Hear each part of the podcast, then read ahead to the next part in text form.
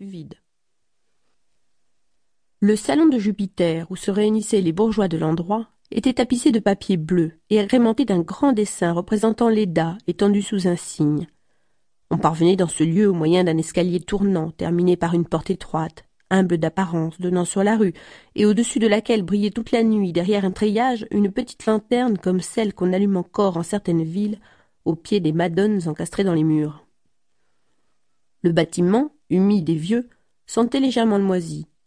Par moments, un souffle de Cologne passait dans les couloirs, ou bien une porte entr'ouverte en bas faisait éclater dans toute la demeure, comme une explosion de tonnerre, les cris populaciers des hommes attablés au rez-de-chaussée, et mettaient sur la figure des messieurs du premier une moue inquiète et dégoûtée.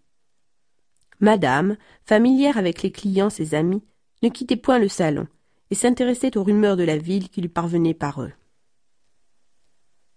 Sa conversation grave faisait diversion aux propos sans suite des trois femmes, elle était comme un repos dans le badinage polisson des particuliers ventrus qui se livraient chaque soir à cette débauche honnête et médiocre de boire un verre de liqueur en compagnie de filles publiques. Les trois dames du premier s'appelaient Fernande, Raphaël et Rosa Larosse. Le personnel étant restreint, on avait tâché que chacune d'elles fût comme un échantillon, un résumé de type féminin, afin que tout consommateur pût trouver là, à peu près du moins, la réalisation de son idéal.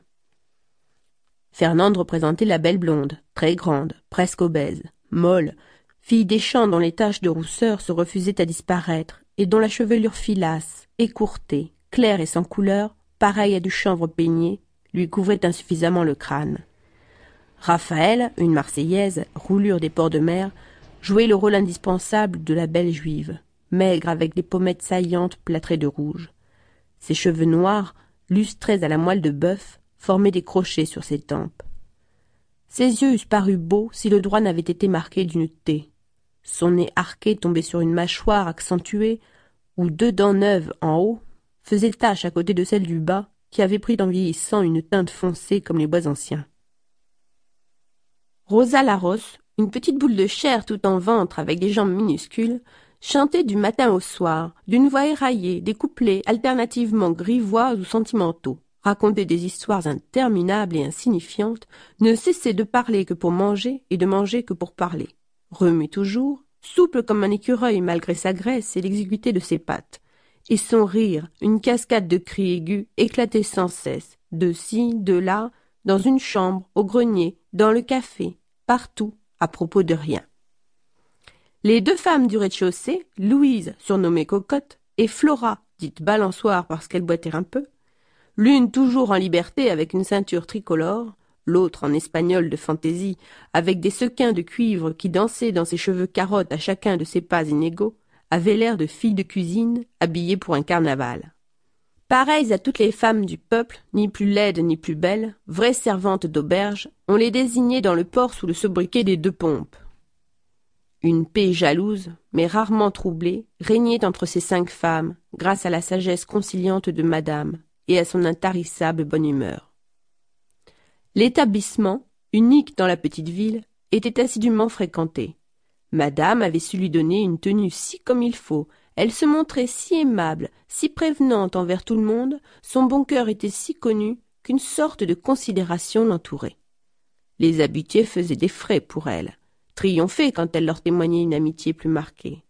Et lorsqu'ils se rencontraient dans le jour pour leurs affaires, ils se disaient à ce soir, où vous savez, comme on se dit, au café, n'est-ce pas, après dîner? Enfin, la maison Tellier était une ressource, et rarement quelqu'un manquait au rendez-vous quotidien.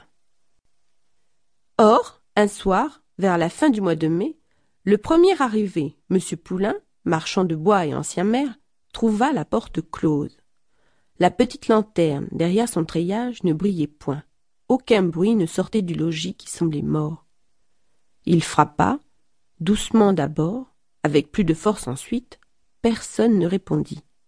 Alors il remonta la rue à petits pas, et comme il arrivait sur la place du marché, il rencontra M. Duvert, l'armateur, qui se rendait au même endroit. Ils y retournèrent ensemble sans plus de succès. Mais un grand bruit éclata soudain tout près d'eux, et, ayant tourné la maison, ils aperçurent un rassemblement de matelots anglais et français qui heurtaient à coups de poing les volets fermés du café.